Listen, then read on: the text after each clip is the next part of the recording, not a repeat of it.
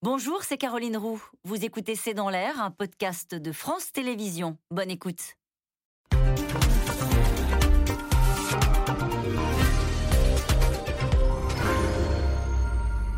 Bonsoir à toutes et à tous. La COP 26 s'achève ce soir. 196 pays qui, en ce moment même, sont en train de signer le texte final. C'est le moment de vérité, déclare la présidence britannique, haute de cette COP 26. Alors quelles sont les décisions concrètes qui ont été prises à Glasgow? À quoi ressemblera le monde de demain? Un monde qu'on nous promet sans carbone. Et ce alors qu'on apprend ce soir que la ville de Delhi, en Inde, 20 millions d'habitants, eh bien Delhi est obligée de fermer ses écoles, de confiner les écoliers, de recourir au télétravail face à un niveau de pollution dans la ville jugé alarmant avec un nuage toxique au-dessus de Delhi. Alors justement, en matière d'environnement, y a-t-il des bons et des mauvais élèves? Qui sont-ils? C'est le sujet de cette émission de ce C'est dans l'air, intitulée ce soir COP26, ceux qui avancent, ceux qui freinent. Pour répondre à vos questions, nous avons le plaisir d'accueillir Frédéric Danhé. Vous êtes journaliste spécialiste des questions environnementales. Je cite votre livre, Bonsoir, Rencontre avec les écolos remarquables. L'environnement avance au quotidien, c'est aux éditions de Lachaud et Lé. Lola Valéjo, vous êtes directrice climat à l'IDRI, c'est l'Institut de développement durable et des relations internationales. Vous rentrez tout juste de la COP euh, à Glasgow, où vous avez passé les deux semaines au cœur donc, de cet événement. Vous nous raconterez. Sylvie Matelli, économiste, directrice adjointe de l'IRIS, auteur de Géopolitique de l'économie, c'est aux éditions Erol. Et enfin, Arnaud Gossement, vous êtes avocat en droit de l'environnement, professeur associé à Paris 1 Panthéon-Sorbonne. Merci à tous les quatre de participer à cette émission en direct. Frédéric Danré, on va regarder on va revoir ensemble cette image de New Delhi. Les enfants ne peuvent plus sortir, il n'y a plus école, ils vont rester chez eux. En quoi ce qui se passe à Glasgow peut aider la condition de ces 20 millions d'habitants euh, qui ne peuvent plus sortir de chez eux à cause de la pollution à Delhi? Pas si, si, ce qui se passe à Glasgow va les aider. En tout cas, ça, euh, euh ça met en exergue une situation que connaissent aussi beaucoup de villes en Chine, que euh, on a plus ou moins connue parfois ici en France en période de sécheresse, à savoir que les combustibles fossiles, euh, quand il fait très chaud, quand il y a de la poussière en plus dans l'air, et en plus de la poussière, quand ça arrive en France, on a des, on a des, résidus de sol agricole et puis des engrais qui volent au gré des vents. Eh bien oui, ça crée des épisodes de pollution épouvantables. À la base, c'est bien des combustibles fossiles, du combustible fossile en Inde qui est particulièrement euh, dégoûtant à tout point de vue. Est-ce que les déclarations à Glasgow où des pays se sont engagés à ne plus financer ou à ne plus aider au financement de l'usage des combustibles fossiles euh, Est-ce que les pays qui se sont engagés, c'est dans l'article 36, je crois, à, euh, à, faire une transition entre le charbon et d'autres sources d'énergie va aider l'Inde? La déclaration, non, elle n'engage que ceux qui y croient. En tout cas, l'Inde c'est déjà engagé là-dedans. Ils sont sur, euh, ils sont sur euh, un programme nucléaire qui est censé euh, permettre de, leur faire passer voilà, d'un monde à l'autre, du charbon au tout électrique. J'y crois pas beaucoup. En tout cas, c'est la preuve qu'il y a une urgence. Parce que derrière la transition énergétique, il y a un bête problème de pollution de l'air et de santé publique. Arnaud Gossman, ce qui change peut-être dans cette COP26 par rapport au, même à la COP21, c'est qu'avant, nous-mêmes les journalistes, nous parlions des, des dégâts climatiques au futur, on disait pour les générations futures. On s'aperçoit que maintenant, en fait, c'est notre génération, c'est maintenant. Il y a eu des dômes de chaleur épouvantables au Canada, il y a eu des, des canicules tout autour de la Méditerranée cet été. C'est ça qui change, c'est que c'est maintenant, en fait. Oui, si on regarde le chemin parcouru, on se rassure, on se dit qu'effectivement, lorsqu'on lit la décision de la COP26, le projet de décision qui n'est pas encore tout à fait adopté, il y a au moins un point positif, c'est que le constat, le constat de la réalité du changement climatique, ah, le constat de la contribution de l'homme au changement climatique, le constat aussi selon lequel il faut absolument rester sous une augmentation de température de 1,5 degré d'ici la fin du siècle. Un certain nombre de constats sont partagés. Alors vous allez me dire, ce ne sont que des constats, ce n'est pas très engageant. Il y a quand même 197 parties, 196 États plus l'Union européenne qui les partagent, ces constats, dans le monde. Et c'est assez récent, il y a encore une quinzaine d'années, on n'avait pas ce consensus parfait sur les constats.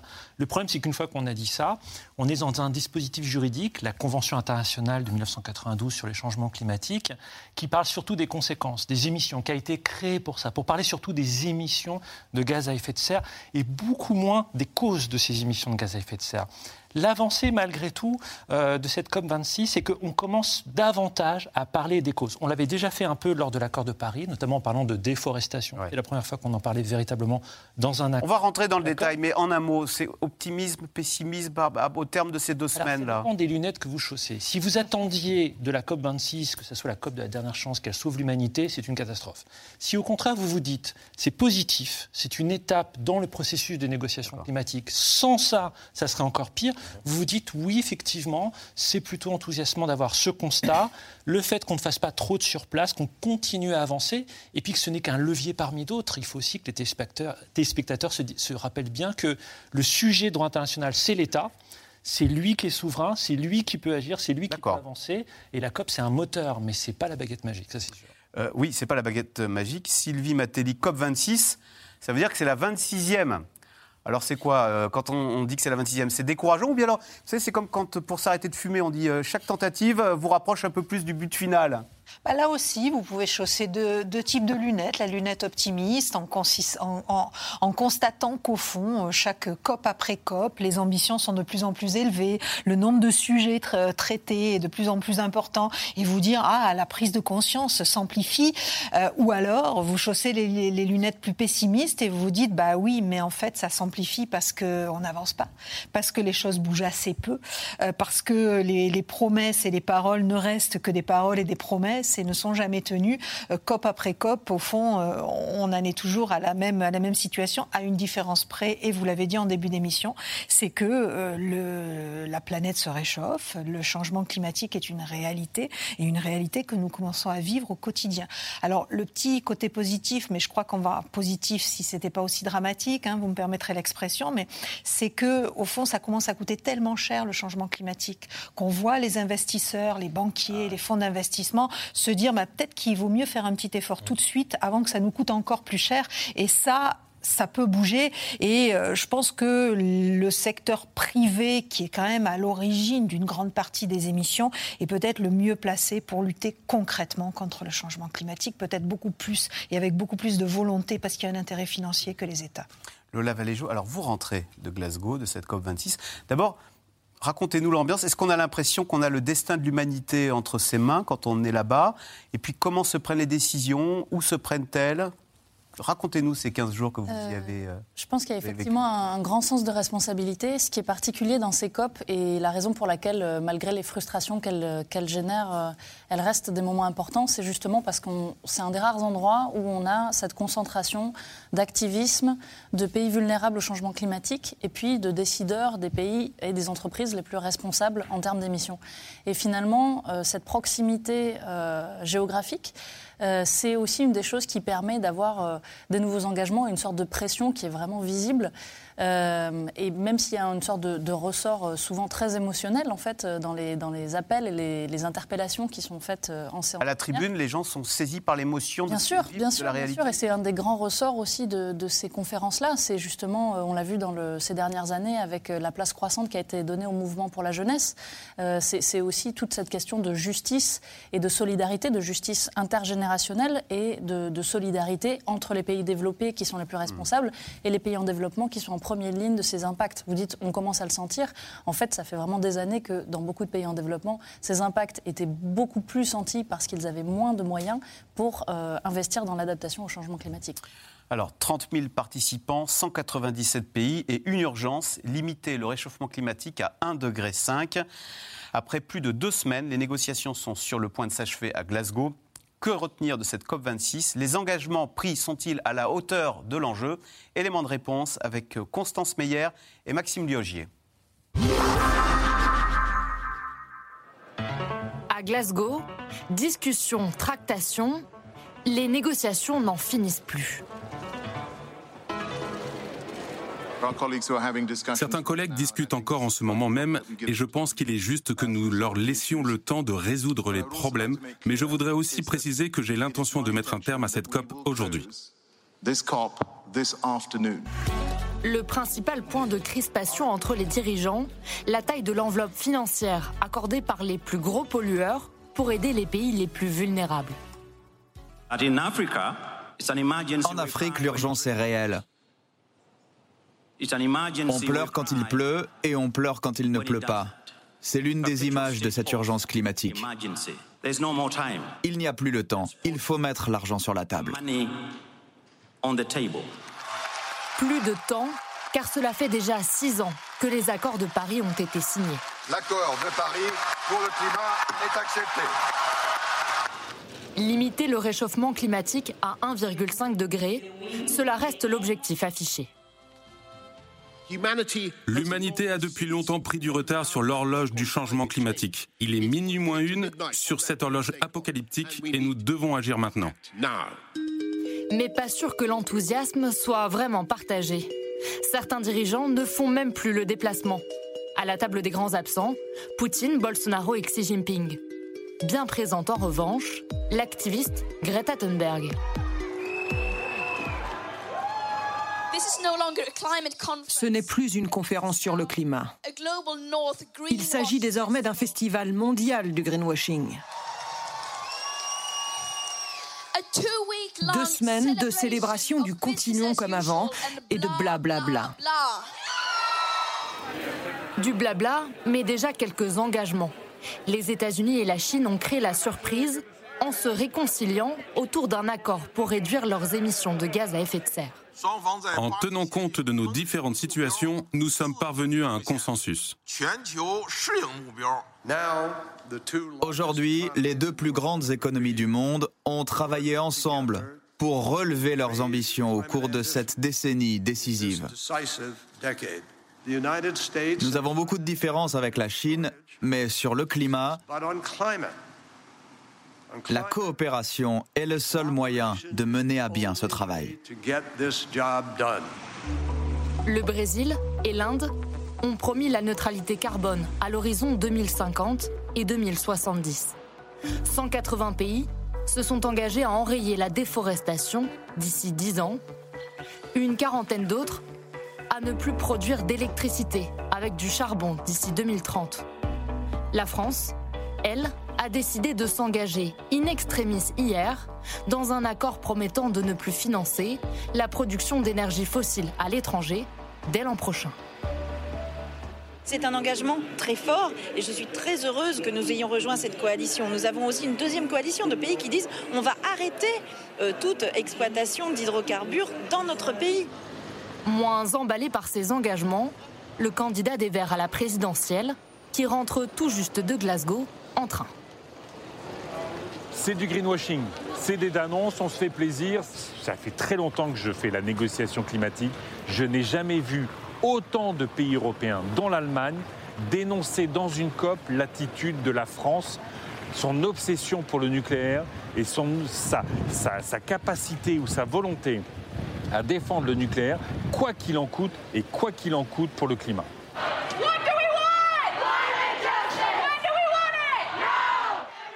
Hier encore, les manifestants ont investi les couloirs de la COP pour demander plus d'action des gouvernements. Selon les dernières estimations de l'ONU, le réchauffement devrait atteindre 2,7 degrés d'ici la fin du siècle. Alors, question téléspectateur, Frédéric Danré. La COP26 était l'une de nos dernières chances pour maîtriser le climat.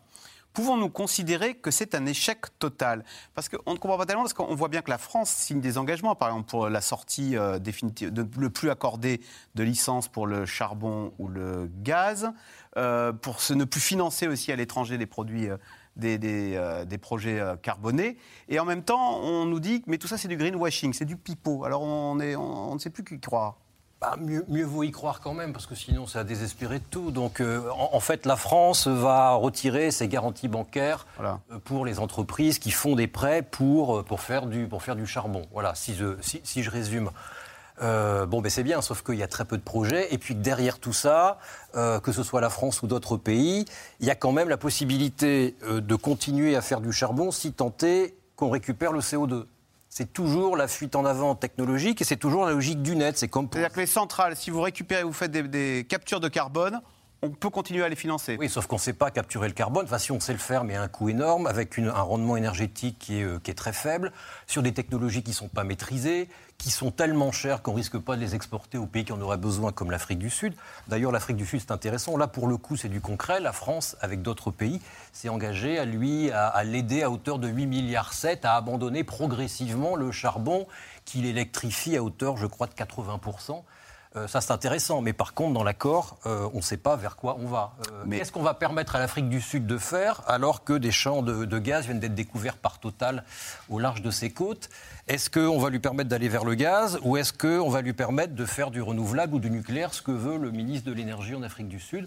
Il n'y a rien de précis encore. Lola Valéjo, quand on dit la France ne financera plus de projets carbone, on parle de la France, on ne parle pas des entreprises privées comme euh, Total, qui va pouvoir continuer. Enfin, le métier de Total, c'est quand même d'extraire du sol. Euh, a besoin d'une garantie. énergies. Oui, il n'aura pas de garantie bancaire. Mais en fait, les, États, les États ont des agences de crédit à l'export, euh, et c'est euh, souvent à travers ces agences-là que des projets euh, potentiellement risqués peuvent se faire à l'international. Donc en fait, ces, ces engagements, euh, ils restent importants. Et c'est pour ça, peut-être pour les téléspectateurs, c'est important d'expliquer qu'il y a quelque part deux COP en même temps. Il y a le texte formel de négociation qui est négocié ligne à ligne par des négociateurs de tous les pays. Et puis il y a en même temps beaucoup de coalitions volontaires qui sont lancées sur différents sujets par des pays. souvent, les signataires, ce sont ceux qui n'ont pas les intérêts les plus importants dans ces, dans ces questions-là. Par exemple, c'est très très significatif de briser le tabou de la fin du pétrole et du gaz, les signataires n'ont pas d'énormes... Ils, sont, ils sont représentés, euh, les pétroliers, à la COP26, vous les avez vus? Alors, on ne les voit pas, mais ça a été justement un des, grands scandales de, cette COP, c'est qu'il y a euh, des, ONG qui ont regardé euh, la liste des participants et qui ont vu que si on regroupait tous les lobbyistes de différents groupes pétroliers, ils représenteraient en fait la première des délégations. Euh, plus que n'importe quel pays. Euh, et, ça, c'est quelque chose qui a été beaucoup dénoncé parce que, par exemple, à l'OMS, euh, les, compagnies de tabac n'ont pas droit de citer. Et donc, beaucoup d'ONG appellent à ce qu'on on enlève cette représentation-là. je pense que c'est quand même important d'avoir une représentation du secteur privé. mais c'est vrai qu'il y, a énormément de, de... Quand Greta Thunberg dénonce la présence des pétroliers en disant euh, ils sont là pour chercher un laissez-passer gratuit pour continuer à polluer. Quand euh, on l'a entendu dénoncer aussi le greenwashing, je cite également Laurence Tubiana, le greenwashing est aujourd'hui un nouveau déni climatique. C'est-à-dire qu'on ne conteste plus la réalité du réchauffement climatique, on dit qu'on va agir, mhm. mais en fait on dit mais on n'agit pas. Oui, tout à fait. Je pense que c'est vraiment le fil rouge de cette COP-là et euh, surtout de la question de la mise en œuvre qui va être faite derrière. C'est vraiment rechercher la crédibilité. Euh, pour ça, il faut encore qu'on digère euh, notamment l'impact réel de toutes les déclarations qui ont été signées. mais bien sûr que la mise en œuvre, elle va être dans le, dans le détail de, de ce qui va être mis en œuvre juridiquement. et pour ça, ça va être un travail de longue haleine. Bien sûr que là, pour l'instant, on a passé la première phase où on ne peut plus dire qu'on ne fait rien sur le changement climatique. Donc on dit qu'on va faire, mais fait-on? On va faire, mais fait-on exactement. Euh, Sylvie Matélis, ce que fait la Chine, c'est qu'elle ouvre des centrales à charbon, mais ce qu'elle dit, c'est qu'elle va œuvrer avec les États-Unis, d'ailleurs, main dans la main, pour réduire ses émissions de CO2. Oui, alors elle ouvre les centrales à charbon, c'est vrai, elle est encore très dépendante pour la production d'électricité, mais rappelez-vous les euh, deux ou trois hivers précédents, euh, quand elle a décidé de réduire euh, ou de ne pas augmenter sa production d'électricité à base de charbon, bah, elle a carrément coupé les vannes et les gens se sont retrouvés à avoir très très froid chez eux. Donc on est, on est face à un régime qui, s'il décide d'avancer, il peut avancer très très vite. Et, pour revenir sur la, la coopération avec, avec les États-Unis. C'est très intéressant. Alors c'est très intéressant à plusieurs titres. C'est très intéressant d'abord parce que il faut bien se rappeler qu'à l'époque de Trump, quand Trump, l'administration Trump avait décidé de sortir de l'accord euh, de Paris, euh, il y avait eu un rapprochement entre l'Union européenne et les Chinois, et c'est ces deux pays, régions qui avaient le leadership en fait en matière d'avancée climatique. Donc là, on est peut-être dans un risque de marginalisation des Européens puisque les Chinois et les Américains se rapprochent. Mais le fait que les Chinois et les Américains se rapprochent, c'est assez intéressant euh, et ça peut, ça peut être porteur parce que dans les négociations climatiques, la lutte contre le changement climatique n'a aucun sens s'il y a un grand pollueur qui n'est pas engagé dans la lutte. Euh, on est face à une sorte de dilemme du prisonnier. Vous savez, le dilemme du prisonnier, c'est cette situation où vous avez deux personnes qui sont, qui sont interrogées, qui ont, qui ont commis un larcin ensemble, qui sont interrogées par la police. Bah, la meilleure des solutions, c'est la coopération, c'est qu'aucune des deux n'avoue.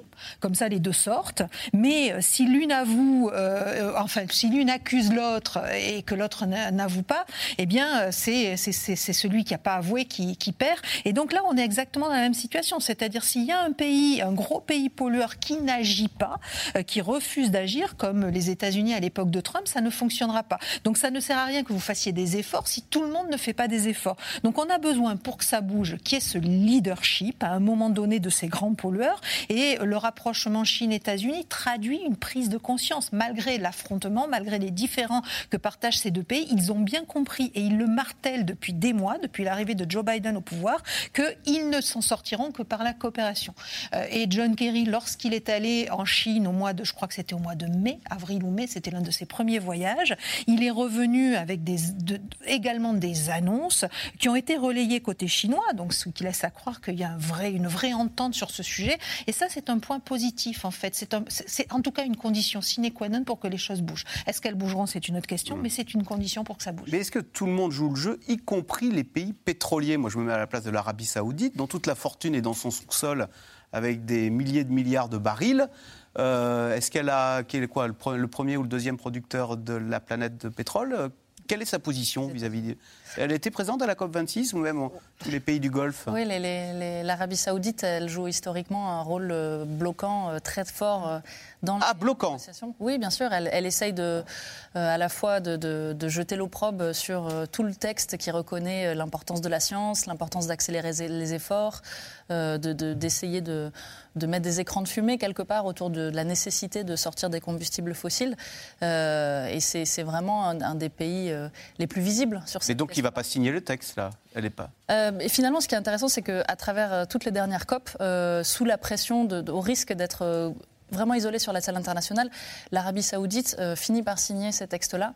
Euh, néanmoins, elle, travaille énormément en sous-main et puis parfois en essayant de, de, tactiquement s'allier avec d'autres pays euh, qui auraient des intérêts alliés, de les faire parler à sa place. Donc il y a vraiment tout ce jeu de tactique de négociation derrière les coulisses. C'est logique, d'ici 2030, il faudrait qu'on on laisse dans le sol 60% du pétrole et du gaz qui nous reste. Ah donc, imaginez pour l'Arabie Saoudite, et 90% du charbon.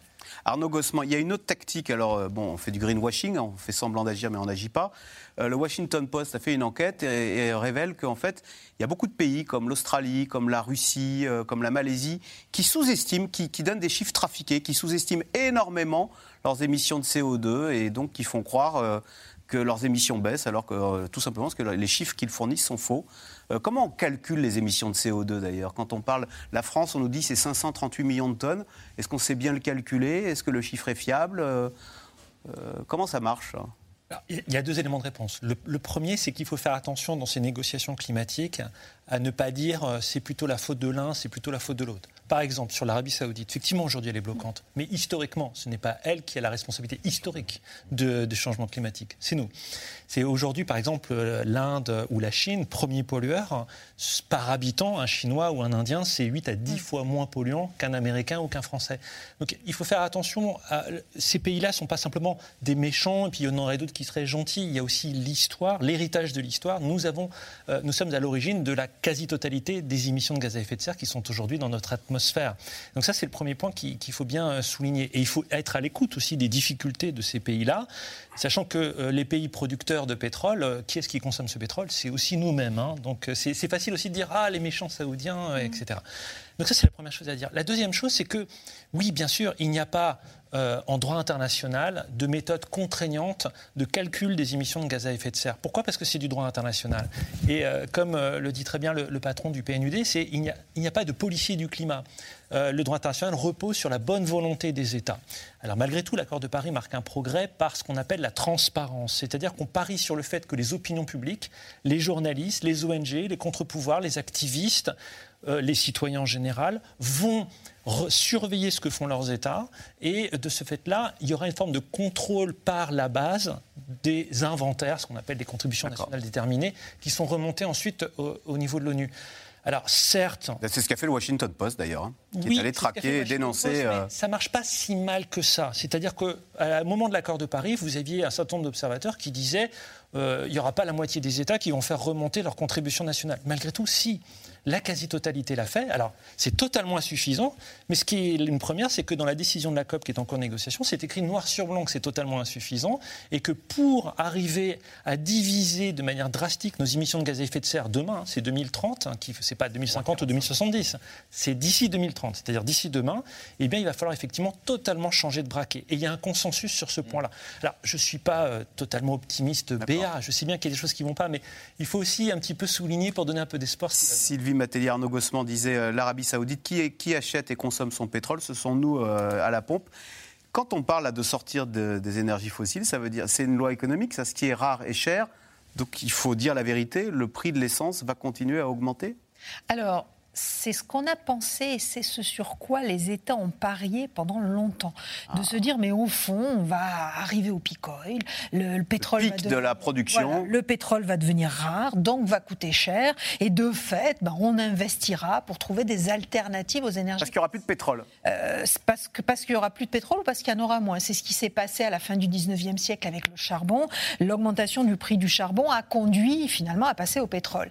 Euh, en fait, on se rend compte aujourd'hui aujourd'hui que les choses vont trop lentement et qui plus est, vous vous souvenez, le pic oil, depuis les, dans les années 70, on nous le prévoyait pour la fin des années 90, puis les années 2010. Le pic c'est le pic de la production, hein, le moment à partir duquel la production commence à décliner. Commence à diminuer, tout à fait. On a consommer 50% du pétrole le plus facile à exploiter. Voilà. Mais il en reste encore beaucoup. Il en reste encore beaucoup. Qu'on arrive à extraire. Et avec le progrès technologique, on arrive à l'extraire de plus en plus profond et finalement à des tarifs tout à fait abordables. Donc aujourd'hui, on n'est plus tellement sur ce discours de pensée que c'est l'augmentation du prix du pétrole qui va conduire tout le monde à changer parce qu'il faut aller beaucoup plus vite. Alors, on va essayer d'être un peu optimiste, Frédéric Danré, avec votre livre Les écolos formidables. Est-ce que ce ne sont pas les Européens euh, moins 25% d'émissions de gaz à effet de serre en Europe par rapport à 1990, depuis 1990 bah oui, on, y arrive? Et même en France, on fait des choses. On n'arrête pas de taper sur la France, le gouvernement, l'État, c'est pas bien. Si le monde entier faisait comme nous, il y en aurait moins de CO2. Non, c'est un, une mauvaise analyse. Mais allez-y. En tous les cas, moins 25%, on peut. Ben oui, on peut. Moi, ce que j'ai surtout montré dans mon livre, après dix ans de, voilà, pérégrination en France, c'est montrer qu'il y a des collectivités, des entreprises, des citoyens, des associations qui font des choses que moi, je ne croyais pas du tout possibles quand j'étais en fac et que j'apprenais ces choses-là, des choses qui étaient purement théoriques, comme mettre en place des réseaux de chaleur urbain à l'échelle d'un hameau, ce qui en soi est impossible d'un point de vue énergétique. Ben, S'ils ont réussi à le faire, et ce genre d'initiative remonte de plus en plus. Aujourd'hui est analysé par le ministère qui auparavant regardait ça d'un œil suspicieux. Et ces initiatives c'est le bon côté du mauvais côté des choses, naissent parce que les gens ont pris conscience qu'ils pouvaient se débrouiller uniquement par eux-mêmes et qu'ils ne pouvaient plus faire confiance en l'État. C'est ça qui est terrible. C'est-à-dire l'État n'est plus là, l'État on ne sait plus ce qu'il fait, donc on va se débrouiller nous-mêmes à notre échelle. Et un des secteurs qui avance le plus, c'est le secteur industriel, euh, c'est les entreprises, euh, c'est le monde agricole. Euh, oui, les choses avancent, les choses avancent. Et je pense qu'à l'échelle de l'Europe, oui, il y a des initiatives comme ça, il y en a partout. Ce qui avance, ce qui freine, c'est le titre de l'émission. Donc les choses avancent. L'Europe, en tous les cas, a baissé ses émissions de CO2. Juste un mot, euh, Lola euh, euh, Valéjo. L'Australie, en pleine COP, le, président australien qui dit non, non, mais nous, le charbon, on va continuer. On, a du bon charbon et on ne va pas priver nos, les Australiens de bons emplois grâce à notre bon charbon. On dirait du Trump. Il y a quand même ce qui freine, non ou pas? Oui, bien sûr. Euh, je pense que peut-être pour revenir très rapidement, mais sur une grande partie de nos émissions aussi euh, ont été exportées. Et en fait, euh, si on regarde nos, émissions de, consommation, on voit qu'elles sont quand même beaucoup. C'est parce que les usines sont parties en Chine et donc sont parties, ailleurs. elles sont dans les containers nos, émissions. Effectivement. Et donc ça, c'est quand même un petit peu pour atténuer la portée. Néanmoins, c'est vrai que l'Europe a été un peu la locomotive pendant l'ère Trump. elle, a, elle a pris des engagements ambitieux, elle a mis des mesures législatives en place. Euh, maintenant, à voir euh, comment les États s'en saisissent. Mais euh, c'est sûr que sur la scène internationale, il faut aussi montrer les pays qui ne jouent pas le jeu. Et je pense notamment à l'Australie, mais aussi au Brésil ou au Mexique, qui ont, Arnaud Goffman parlait des contributions à 2030, des engagements qu'on prend pour réduire les émissions dans la prochaine décennie. Ces trois pays ont soumis des engagements qui sont moins ambitieux que ce qu'ils avaient pris il y a cinq ans. Et ça, c'est contraire avec ce qu'il y a dans l'accord de Paris lui-même, qui oblige les pays à soumettre des engagements plus ambitieux au fil du temps. Je, l'ai précisé que l'Europe avait baissé ses émissions de CO2 de 25% en 30 ans, parce que quand on, lit du Obama, la Barack Obama, qui dit nous sommes très loin de là où nous devrions être, on a l'impression qu'on n'y arrive pas et qu'on n'y arrivera jamais. Est-ce qu'il y a aussi la crainte, et c'est une crainte que vous avez, vous, du défaitisme, du bon, euh, on n'y arrivera pas, euh, on met la tête, on fait l'autruche, et puis on verra bien je pense qu'il faut, il faut. C'est une non, mais c'est un risque ou pas? Identifié Non, c'est tout à fait, un risque de démobilisation. Mais c'est pour ça que je pense qu'on a besoin des, deux discours, à la fois euh, de saluer le fait que l'accord de Paris a permis des avancées, que euh, euh, le, fait que les gens comprennent ce que ça veut dire que le net zéro et la réduction rapide des émissions de CO2. Il faudrait à peu près diviser par deux les émissions entre 2010 et 2030 pour arriver à, limiter le réchauffement climatique à 1,5 degré. donc c'est un défi gigantesque. Et pour l'instant, les, trajectoires, elles sont euh, en, meilleur état que là, les étaient il y a 5 ans. Ah. On est encore extrêmement loin. C'est-à-dire qu'il y a 5 ans, avant Paris, on était à plus 4 degrés et maintenant on nous dit qu'on est à plus de 7. À peu, à peu, près. Euh, effectivement, il y, a, il, y a, plusieurs écarts. Je pense que les engagements ont fait un pas en avant, mais sont encore très insuffisants. Mais peut-être encore plus euh, préoccupant, c'est l'engagement, enfin l'écart entre ce que les pays euh, ont pris comme engagement et la mise en œuvre réelle dans les politiques. Donc il faut un peu avoir ces deux, ces deux écarts-là en tête, mais quand même saluer les avancées qui ont eu lieu de par ce processus multilatéral, parce que c'est important de continuer à, y investir parce que justement, comme je le disais, c'est un, endroit où on peut avoir euh, une représentativité qu'on a nulle part ailleurs. Alors, direction à présent le Brésil, où la déforestation fait des ravages. Certes, le pays vient de s'engager à mieux préserver l'Amazonie, mais peut-on vraiment faire confiance à son président, Jair Bolsonaro, climato-sceptique notoire, qui ne s'est même pas déplacé à Glasgow? Et en matière environnementale, son bilan, vous allez le voir, est catastrophique. Sujet de Théo Manval avec Marie Laurent et Frédéric Poussin. Par endroits, elle n'existe même plus. La forêt amazonienne continue de reculer au Brésil à un rythme effréné qui s'est nettement accéléré depuis l'arrivée au pouvoir du président Bolsonaro. 35% de surface déboisée en plus sur sa première année de mandat en 2019, 44% de plus encore en 2020.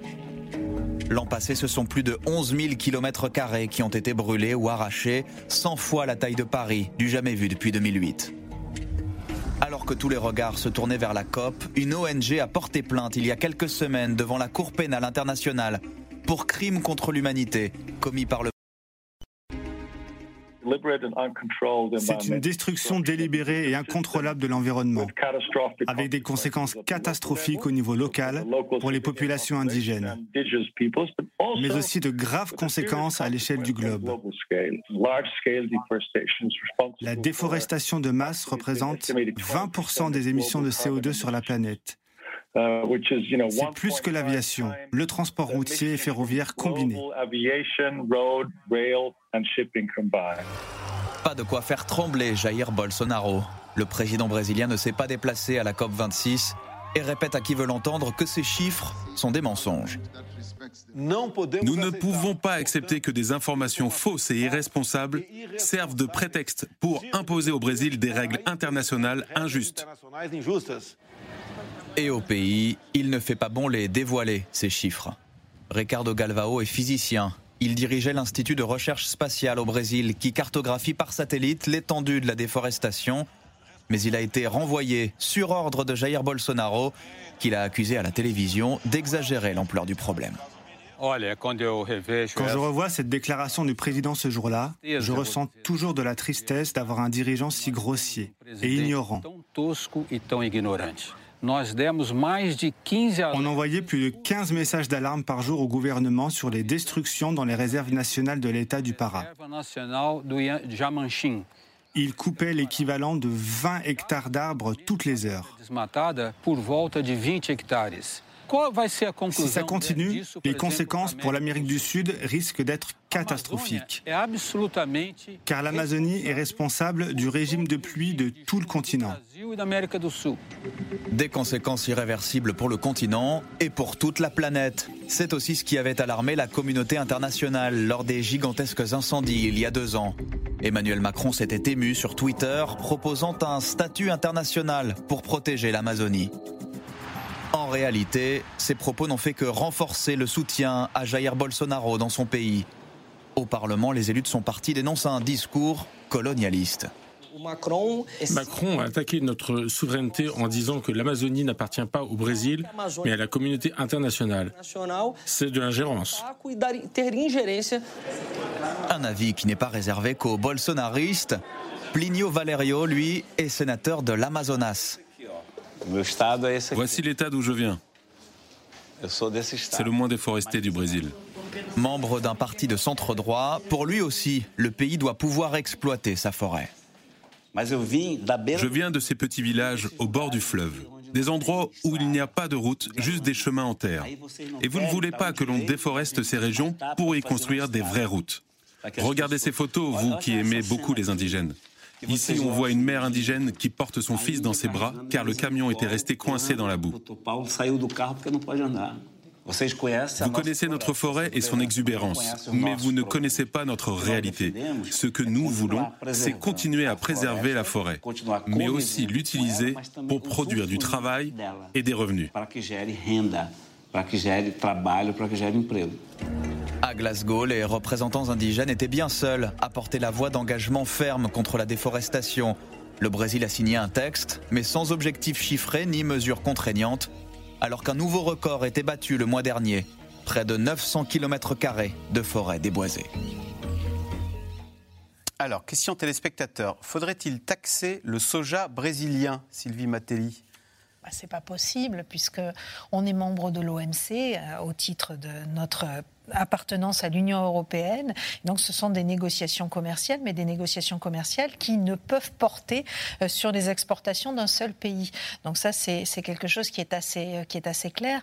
La seule, le, le seul euh, niveau d'intervention possible, c'est dans l'accord qui a été négocié entre l'Union européenne et l'Amérique latine, qui est à ce jour bloqué, essentiellement pour ces raisons-là d'ailleurs. Mais cette idée d'instaurer une taxe carbone pour renchérir le coût euh, de ces produits qui viennent de loin et qui ne payent pas pour leur empreinte carbone et pour faire en sorte qu'on soit plus dans le local, qu'on est... oui, alors après, reste à voir si, euh, quelle, serait la taxe carbone appliquée aux exportations de produits agricoles. Pour l'instant, la taxe carbone, elle semble, elle semble conséquente dans le cas de produits industriels, où vous pouvez tracer les émissions de CO2, mais sur la production agricole, euh, ça paraît, euh, enfin à voir, hein, on n'en est encore qu'à l'état de projet, mais ça paraît quand même beaucoup plus compliqué. Frédéric Danhet, d'autres métropoles pourraient-elles connaître bientôt la même situation que New Delhi. On le rappelle, un 20 millions d'habitants confinés avec des enfants qui ne peuvent plus sortir à cause de ce nuage toxique au-dessus de la ville. Hein. Bah oui, des villes euh, très minéralisées, euh, avec, euh, avec peu d'arbres. Paris, par exemple. Paris, est de moins en moins vivable à cause de la chaleur, à cause du fait qu'il y a ce qu'on appelle l'effet îlot de chaleur urbain, hein, qui fait qu'une fois que la chaleur est dessus, elle ne peut pas s'évacuer.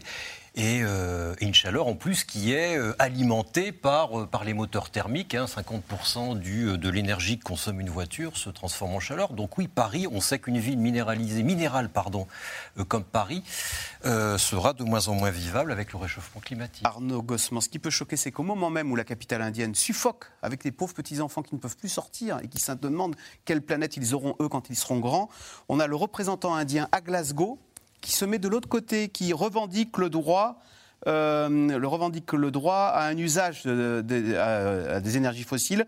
Les pays en développement ont le droit à leur juste part du budget carbone mondial, en disant non, on va continuer, on, y a, on a le droit. Et il a raison. Bah oui. D'accord.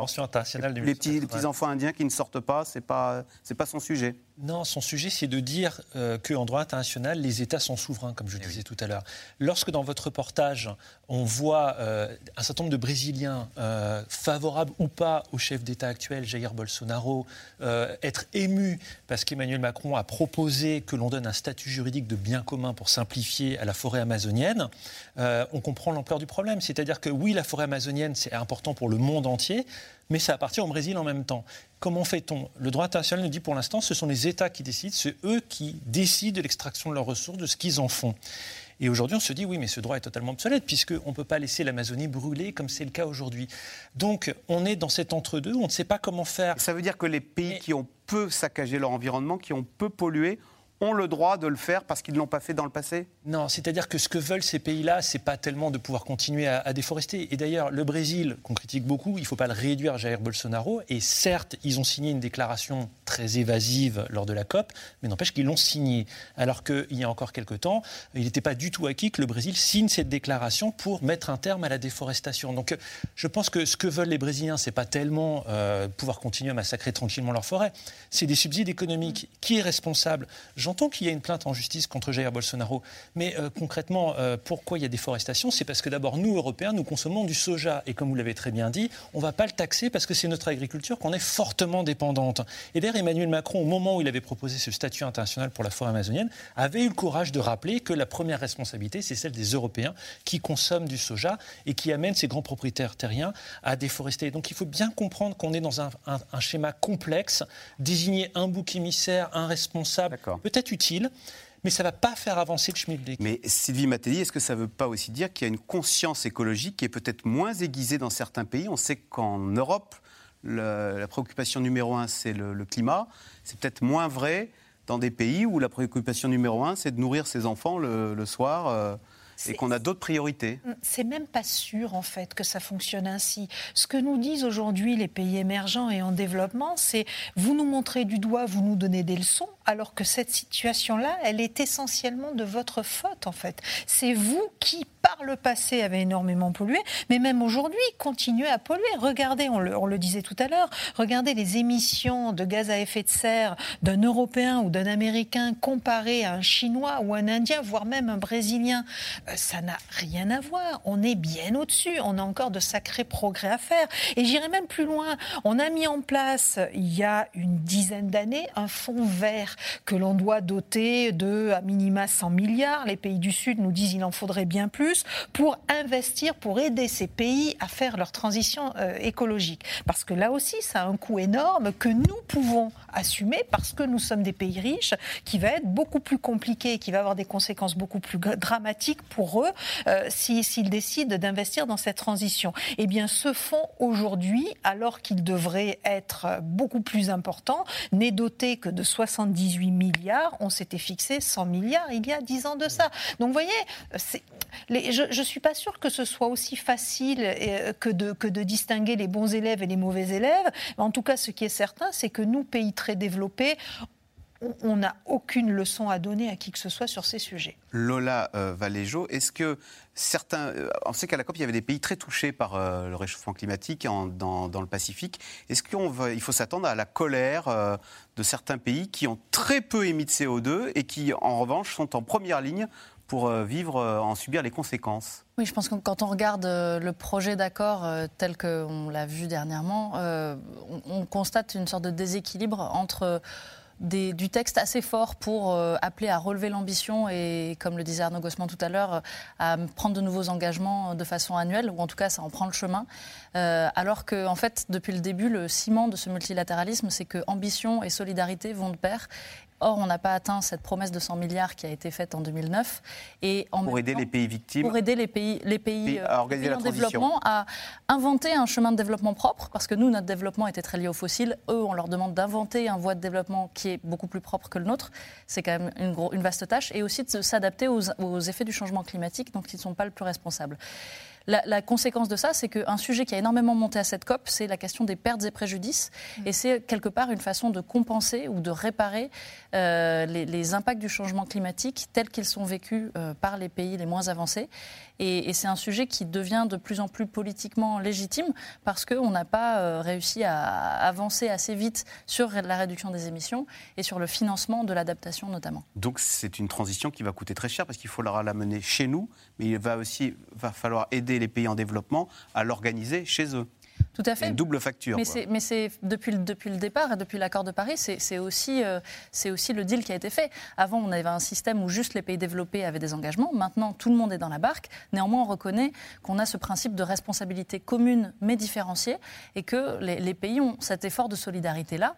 Euh, et donc, c'est vraiment très important de, tenir ces engagements-là et d'avoir en tête que dès qu'on va parler d'augmenter l'ambition, on va avoir en face euh, cette attente pour plus de solidarité. Alors beaucoup n'ont pas attendu euh, les grands accords internationaux pour euh, tenter de changer leurs habitudes. C'est le cas de nombreuses PME soucieuses de limiter leur impact environnemental. Pourtant, vous allez le voir, les bonnes intentions ne sont parfois pas suffisantes et le défi est complexe. Vous voyez ce reportage de Mélanie Nunes et Arnaud Fora. Ça va, ça se passe comme tu veux là? Allez, mais on va la prendre tous les deux de chaque côté, Manu, pour la soutenir un peu. Allez, bon De l'énergie, Bruno Boulet en a à revendre. Depuis plus de 45 ans, ce patron d'une entreprise de maintenance industrielle est un farouche écolo. Les pales ont été rallongées de 10 cm, on devrait gagner 20% de rendement. Ce jour-là, il installe avec ses salariés une nouvelle éolienne pour fournir en énergie son entreprise. C'est plus une famille qu'une entreprise, ce qui n'empêche pas que ça travaille très dur. Mais euh, on est ensemble, on gagne ensemble, on perd ensemble. Dans son équipe, Manu, mécanicien depuis 25 ans. Faut que je redesserre l'écrou.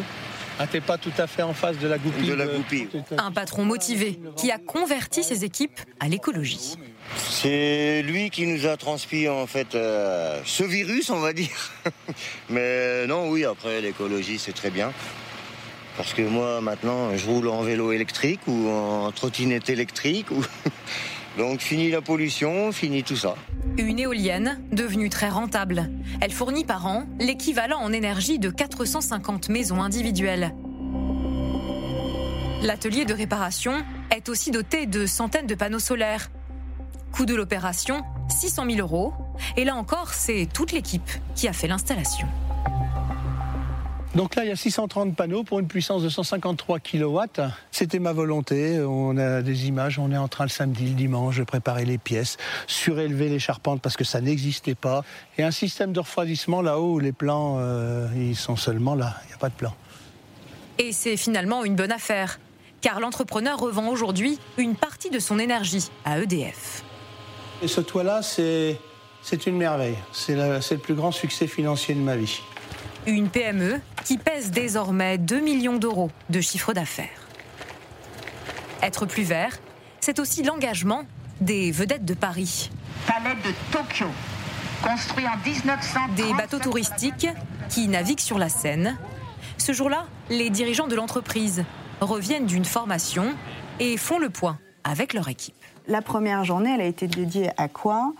À euh, nous faire comprendre les enjeux du climat grosso modo, avec Vincent, on s'est pris une gigantesque claque. Il faut que vous soyez convaincus de ce qu'il faut agir dans tous les domaines vite et fort et que, en toute occasion, dans votre entourage, aussi bien professionnel que privé, vous prêchez la bonne parole. Et c'est tout leur modèle économique qu'il va falloir repenser. Remplir des bateaux avec des fréquences, euh, avec le plus grand nombre de bateaux possible, avec une fréquence la plus élevée possible, à court terme, ce sera, c'est plus possible. Il se peut, d'une certaine manière, qu'on sacrifie les employés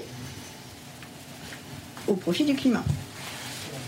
C'est-à-dire que les investissements qu'on va devoir faire, et vous savez qu'ils sont extrêmement élevés pour cette transition énergétique, va faire que l'entreprise, elle n'aura pas les mêmes résultats, pas la même trésorerie que ce qu'on a connu par le passé.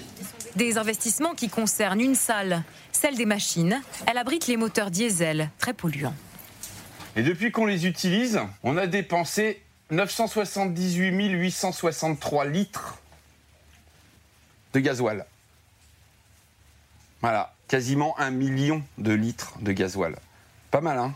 Et l'entreprise possède cinq bateaux, pourtant difficile de les remplacer. L'électrification, ça coûte très cher. Euh, les batteries au lithium, ça coûte très cher. Euh, l'entretien des batteries coûte très cher également. Pour se débarrasser du diesel, il faudrait investir 8 millions d'euros. Mais le patron en est convaincu, l'entreprise n'aura pas le choix. Être plus vert, c'est aujourd'hui euh, absolument capital dans notre modèle économique. c'est en effet, nous, nous communiquons beaucoup sur le fait d'être plutôt vertueux et que nous allons l'être de plus en plus. Nous espérons un, retour sur investissement. Eux se laissent 10 ans pour mener à bien cette transition écologique, essentielle pour continuer à attirer des touristes sur la Seine. Question téléspectateur Sylvie Matelli. Quelles sont les entreprises du CAC 40 les plus pollueuses bon, Ont-elles commencé à préparer la transition écologique? Alors au CAC 40, on a Total. Tout à fait. Alors, c'est une question très intéressante et très importante. C'est assez difficile de répondre parce que qu'est-ce qu'on appelle pollueur? Est-ce que c'est avoir une usine et euh, émettre des, gaz liés à la production?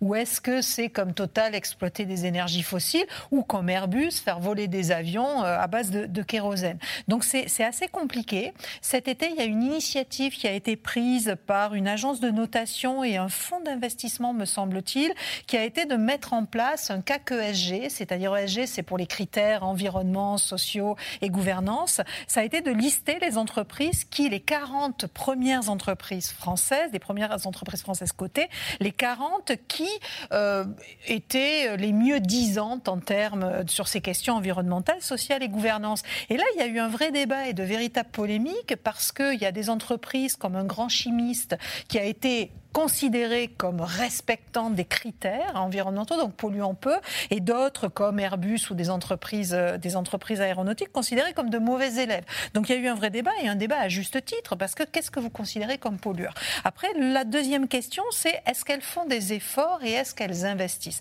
Alors, il y a plusieurs situations. Oui, oui elles, elles font des efforts. Euh, pendant longtemps, ça a pu être du greenwashing et perçu comme du greenwashing. Aujourd'hui, je crois qu'on a passé un cap au sens où le, la, pollution, les émissions de CO2, etc., ont un coût et euh, les entreprises sont contraintes par leurs parties prenantes, leurs salariés qui veulent plus travailler. On l'a vu hein, dans le reportage que vous avez montré, des salariés qui ont plus envie de travailler pour des entreprises qui polluent, euh, qui produisent, comme on dit en économie, des externalités négatives, qu'elles soient environnementales, sociales d'ailleurs, ou de, respect des droits de l'homme. Donc les, les, grandes entreprises sont obligées. Total a du mal à trouver, par exemple, des, des, jeunes. Euh, Alors peut-être pas Total à ce jour, mais. Mais les pétroliers dans le secteur pétrolier, les jeunes ne veulent pas forcément aller bosser dans le secteur Tout à fait. alors dans le secteur pétrolier, c'est assez récent mais effectivement, ça commence à être le cas avec des jeunes qui vous disent qu'ils n'ont pas envie de travailler dans ce type de secteur. Donc vous avez ces situations-là, vous avez des investisseurs aussi qui estiment, qui ont estimé que le coût du changement climatique euh, était beaucoup plus important aujourd'hui que les investissements nécessaires pour lutter. Et donc ces investisseurs sont de plus en plus regardants sur là où ils mettent leur argent, avec à la clé aussi des, investisseurs partis, des particuliers qui cherchent à investir dans des fonds éthiques, dans des fonds verts, dans, dans des des produits qui sont, euh, qui sont beaucoup mieux disants sur ces, sur ces aspects-là. Donc ça, ça pèse sur les entreprises, bien évidemment. Et puis, vous avez des ONG, et là aussi, c'est assez nouveau, et on l'a vu dans un de vos reportages, vous avez des ONG qui n'hésitent plus à attaquer. Donc on l'a vu, elles attaquaient Bolsonaro euh, sur la question de l'Amazonie, mais elles n'hésitent plus à attaquer des entreprises. Shell a été condamné aux Pays-Bas. Tout à fait. Et ça, ça coûte très très cher en termes réputationnels. Donc ça vous fait bouger en termes réputationnels. C'est vrai que Frédéric Danré, j'étais très surpris d'entendre Total et Airbus juste à côté. L'aérien, ça faisait rêver. En 2019, nous est arrivé cette euh, mode là qui euh, du, du fly exclam là cette euh, la, honte de prendre l'avion de Suède et aujourd'hui l'aérien est arrangé on le range du côté des pollueurs ça tombe sur les entreprises, euh, la, contrainte climatique. Même plus que ça. Moi, beaucoup d'entreprises que j'ai rencontrées, notamment en Vendée, Vendée, ils sont en plein emploi, ils ont du mal à recruter des gens parce que c'est la Vendée, et puis aussi parce qu'ils ont de plus en plus de jeunes élèves ingénieurs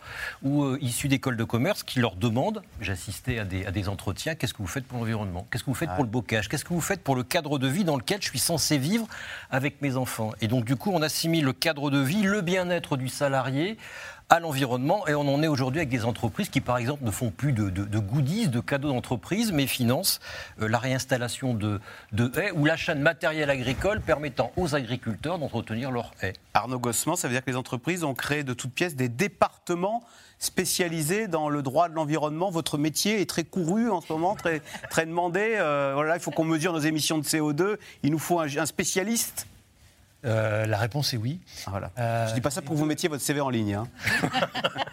en tant que professeur, par exemple, ça, fait 20 ans que j'enseigne le droit de l'environnement. Je vous assure qu'il y a 20 ans à l'université, y compris la belle université dans laquelle je suis, j'étais vraiment pas considéré. Et c'était pas la priorité d'aller s'inscrire à ce cours-là. D'ailleurs, moi, quand j'étais étudiant, j'ai jamais eu de cours de droit de l'environnement dans cette université. Ah Aujourd'hui, j'ai dû multiplier par 20 le nombre d'étudiants qui viennent en cours et ils sont vraiment très intéressés et les diplômes se, se multiplient. Tout à l'heure, vous avez cité une décision de justice, je voudrais revenir dessus parce qu'elle est vraiment révolutionnaire. C'est la décision de ce juge, le tribunal de district de La Haye, effectivement, juge néerlandais, qui a fait quelque chose qui, objectivement, a créé un, phénomène de panique dans la plupart des entreprises du monde. La plupart des entreprises ont une communication verte. La plupart des entreprises s'engagent plus ou moins sincèrement, généralement sincèrement, Et parfois c'est du greenwashing, mais la plupart du temps c'est nécessaire parce que leurs actionnaires, leurs salariés, les futurs salariés le souhaitent, l'exigent. Et qu'est-ce qu'a fait ce juge? Il a tout simplement renversé les choses. C'est-à-dire qu'il a dit à Shell, vous prenez des engagements. Il en fait la liste dans sa décision qui fait plusieurs dizaines de pages. Il a dit, mais ça maintenant, tout ce que vous avez écrit, tous vos engagements, il faut que vous les respectiez. C'est ce qu'on appelle, euh, enfin, je ne vais pas rentrer dans les détails juridiques, mais il a opposé à Shell ses propres engagements. Il ne lui a pas opposé une décision de la COP, une grande loi ou quoi que ce soit. Il a juste dit. C'est publicité, en gros. Il a dit, vous dites dans votre pub que vous faites ça, bah faites-le. le faire. Et, quand, et, Shell, notamment, il a retrouvé des traces où Shell s'engageait à diviser ses émissions de gaz à effet de serre euh, d'ici 2035, euh, beaucoup plus qu'est-ce qu'elle ne fait véritablement. Eh bien, il a pris le, chiffre auquel Shell s'était engagé et il a dit, c'est pas 25%, c'est 35%. Donc c'est une décision anti-greenwashing, pour le coup. C'est une, et alors, il commence à y en avoir dans la récente loi climat et résilience, par exemple, votée par le Parlement français. Il y a aussi une interdiction, plus ou moins encadrée, d'utiliser certaines expressions, par exemple neutralité carbone. L'ADEME a émis un avis pour rappeler que la neutralité carbone, ça peut être vrai au niveau international ou d'un État, mais au niveau d'une entreprise, aujourd'hui, ça n'a pas de sens d'un point de vue scientifique, euh, technique et juridique. Donc ce sont les compagnies aériennes qui polluent, mais qui disent on va planter des arbres et donc on sera neutre. C'est ça, c'est ça qu'on ne supporte plus. Ça, le problème aujourd'hui, c'est que ça va plus être possible. donc oui, il y a du greenwashing, mais d'abord, ça exaspère de plus en plus. Il y a de plus en plus de personnes qui ne supportent pas et le droit avance. Lola Valéjo, on voit que les États prennent leurs responsabilités, les entreprises prennent leurs responsabilités. Est-ce que les citoyens prennent leurs responsabilités? 30 000 participants à Glasgow, tous sont venus en avion et on sait qu'il y avait une certaine gêne. Enfin, je vous pose la question, mais j'imagine que quand on vient d'Inde ou de, Rio de Janeiro, on ne vient pas en barque, quoi, non? Oui, mais je pense que c'est même votre question illustre bien le fait que euh, faut, faire attention à cette surresponsabilisation euh, des individus.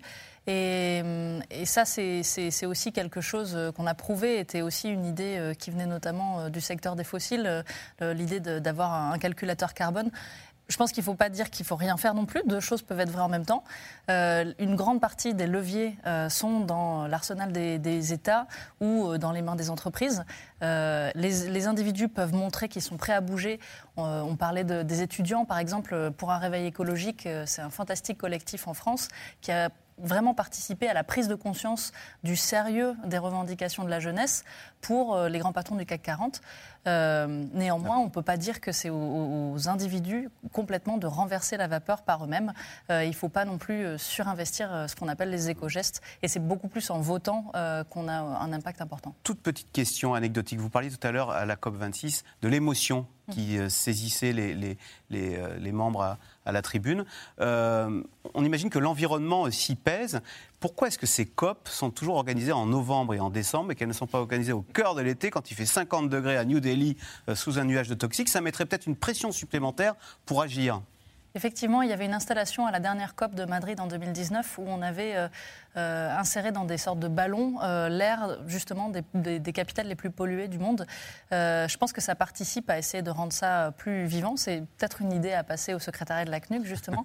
Euh, mais effectivement, c'est aussi l'intérêt de faire venir des populations autochtones ou des États dont la survie même dépend d'une action euh, drastique sur le, changement climatique. Mais je pense que maintenant, l'idée que ce constat il est absolument partagé, euh, c'est très, peu un, très peu un débat. La question, c'est comment est-ce qu'on amène cette transition de façon juste et avec un souci de justice sociale pour les États et qui, dépendent des revenus liés au pétrole, par exemple, et pour les, pour les populations aussi, dont les emplois dépendent encore de l'exploitation polluante. Allez, tout de suite, on revient à vos questions. Alors, est-il normal que les lobbyistes des industries pétrolières soient présents à la COP 26 Sylvie Matelli. Ah oui. Oui. Bah oui, parce que tout le monde. Droit à la défense est Non, même pas ça. Tout le monde sera responsable d'une lutte efficace contre le changement climatique. Donc il faut que tout le monde soit autour de la table. Euh, et encore une fois, euh, classer, euh, classer les gens ou les pays ou les acteurs du bon côté ou du mauvais côté de la barrière, bah, c'est se, donner, se donner toutes les chances de rater en fait la lutte contre le changement climatique. Donc c'est bien Parce que, comme le disait Arnaud Gossman, derrière les producteurs de pétrole, il y a aussi des consommateurs de pétrole et c'est qui? C'est nous tous quand on part en vacances. Hein. Euh, que nous conseille le consensus scientifique pour solutionner le réchauffement climatique? Alors là, euh, vous n'avez pas deux heures. Euh, tiens, Lola Valéja, vous avez une réponse.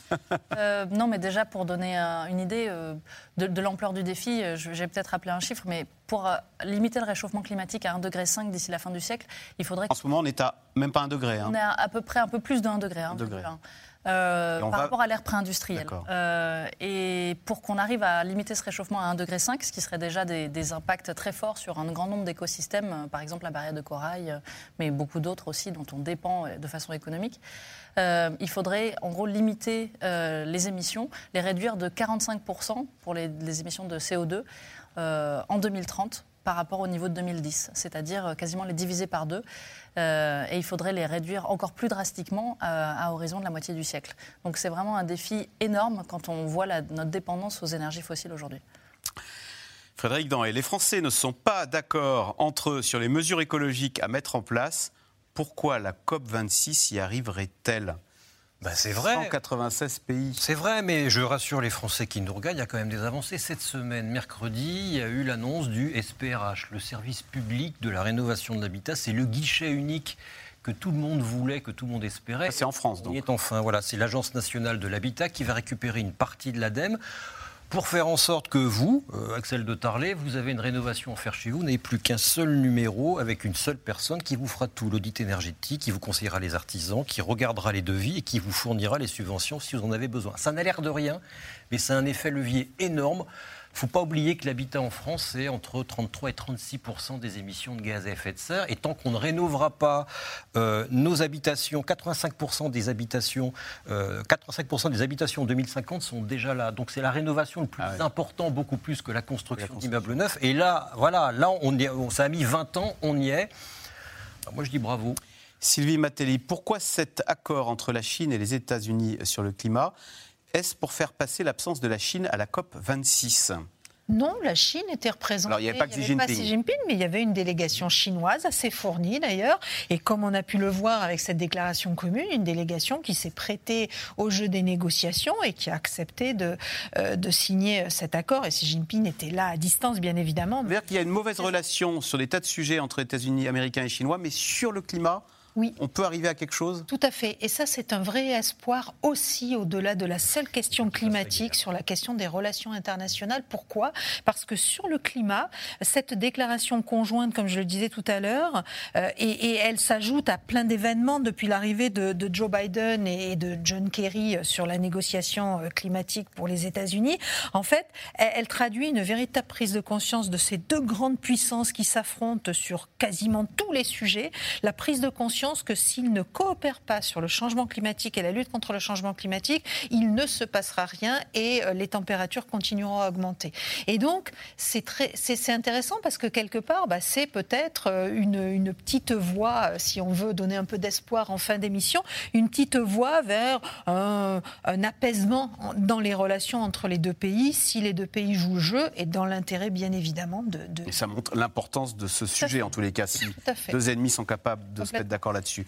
Euh, Lola euh, Valeggio, euh, pourquoi Greta Thunberg, qui ne fait que rapporter les paroles des scientifiques, est-elle aussi méprisée par les politiques? On l'a vu dans le reportage, c'est une, une, vedette à Glasgow, Thunberg? oui, oui, il y a effectivement un phénomène un peu de, starification autour de cette activiste-là, mais, mais, je pense que plus que ça, je, elle a quand même eu une audience euh, énorme depuis qu'elle a porté ce message-là et elle continue de l'avoir. Euh, elle a été euh, un peu nommée le porte-voix des mouvements de jeunesse. Elle fait aussi beaucoup d'efforts pour laisser davantage de place aux activistes autochtones qui sont venus en, masse. Elle est méprisée par les politiques.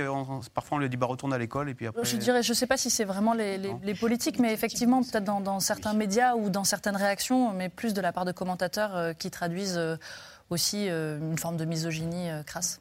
Arnaud Gossement, le GIEC est-il volontairement alarmiste? C'est vrai qu'on se demande, est-ce qu'on ne crie pas au loup pour nous pousser à agir? Non, je ne pense pas. Alors, il est exact qu'il y a eu un problème, puisque euh, avant la publication de son dernier rapport euh, cet été, il y a eu une fuite malheureuse. Ce n'était qu'un brouillon qui datait de la fin de l'année dernière, qui a été euh, publié par l'agence France Presse, pour ne pas la citer. Et effectivement, cet extrait-là a été qualifié d'alarmiste. Mais le GIEC n'est pas alarmiste. C'est la situation qui est alarmante euh, déjà. Et le GIEC aussi a fait quelque chose de très important. Euh, il a publié un rapport conjoint avec un autre organisme scientifique qui s'occupe, lui, de biodiversité, l'IPBES. Et parce que depuis le début de l'émission, on parle de climat essentiellement, on a un petit peu parlé de forêt, mais il ne faut pas oublier pour les téléspectateurs que tout est lié. Et d'ailleurs, parfois, en ayant une réponse sur le climat, on peut avoir des solutions totalement catastrophiques et mauvaises pour la nature, et vice-versa. C'est un tout, en fait, la nature, et il faut s'occuper de tous ces éléments. Et aujourd'hui, les scientifiques, non seulement, effectivement, ils nous alertent sur le problème des émissions, mais le plus important encore, c'est d'agir sur les causes. Et lorsqu'il faut agir sur les causes, ils nous alertent sur les possibilités, et elles sont très enthousiasmantes en fin de compte.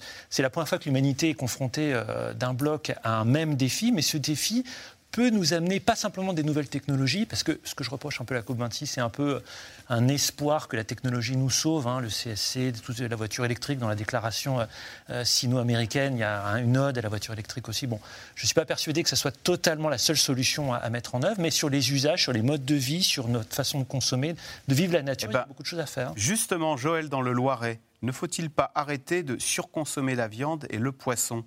A-t-on parlé d'alimentation à la COP26? Oui, évidemment. Évidemment, il faut consommer moins, mais euh, ça on le sait. Il faut consommer moins, mais en même temps, la viande c'est l'élevage, l'élevage c'est les prairies, les prairies c'est des puits de carbone formidables. Mais je voudrais rebondir sur ce qu'a dit Arnaud, c'est très juste. Euh, la déclaration de la COP26 le dit. Euh, ce qui va aider à, atteindre éventuellement les, objectifs en 2030, c'est la nature, mais qui n'est considérée dans la déclaration que comme un puits de carbone. Et ça, c'est dangereux. Parce que si on considère la nature uniquement en cette tonnes-là, ben demain, l'Amazonie, on remplace par de, l'eucalyptus, ou en France, on fait du champ de maïs partout, parce que c'est ce qui capte le carbone le plus vite. Il ne faut surtout pas euh, délier les deux, le climat et la biodiversité. On devrait en parler ensemble. Et la COP et l'UICN devraient se réunir ensemble, parce que sinon, on ira sur des, euh, sur des solution dramatique. Et c'est toujours le temps pendant lequel on mesure les choses. Effectivement, la viande entraîne des émissions de gaz à effet de serre, mais les prairies, elles, sur long terme, sur 30 à 40 ans, sont des formidables puits de carbone et de biodiversité. Alors qu'est-ce qu'on fait? Il faut se donner un temps long qui n'est pas celui de l'économie. Euh, Sylvie Matelli, Franck de Paris. Euh, la question de l'extraction des métaux précieux a-t-elle été abordée lors de la COP26 Parce que c'est toute notre façon de, de, consommer. Dans nos iPhones, il y a des métaux précieux, etc. Alors, je ne sais pas exactement si elle a été abordée. Je ne pense pas, parce qu'on a très peu parlé finalement de, transition énergétique en tant que telle. On a essentiellement parlé de changement climatique et des sujets qui vont avec autour de la nature. Euh, mais, c'est une réalité. Et on en revient toujours à cette, même situation. C'est qu'au fond, et vous venez de l'évoquer, c'est qu'au fond, il faut faire très attention avec les, bonnes solutions euh, la production d'électricité avec une éolienne, par exemple, n'est pas aussi verte, en tout cas aujourd'hui, qu'il pourrait paraître. Et inversement, la production d'électricité avec d'autres sources d'énergie euh, peut, peut, se révéler plus efficace en la matière. Eh bien voilà, c'est la fin de cette émission. Merci beaucoup euh, d'y avoir participé. Vous restez sur France 5 tout de suite, c'est l'hebdo et on retrouve Ali Badou. Alors Ali, quel est le programme ce soir à Célébdo Bonsoir Axel, Célébdo en direct. Ce soir, on verra la France, la France sous nos yeux. Analyse passionnante des métamorphoses de notre société avec le politologue Jérôme Fourquet. Et puis la candidate du parti animaliste à la présidentielle, Hélène Touy, nous dira pourquoi la cause animale est une question politique et une histoire vraiment fascinante, celle de l'homme chevreuil, un jeune homme qui a vécu des années seul en pleine forêt. Geoffroy Delorme nous rejoindra. A tout de suite. L'homme chevreuil qu'a rencontré Frédéric Danhé apparemment. Merci. Et puis il y a Jérôme Fourquet, un habitué de C'est dans l'air. Euh, vous restez sur France 5 tout de suite. C'est l'hebdo. Lundi, Caroline Roux. C'est vrai.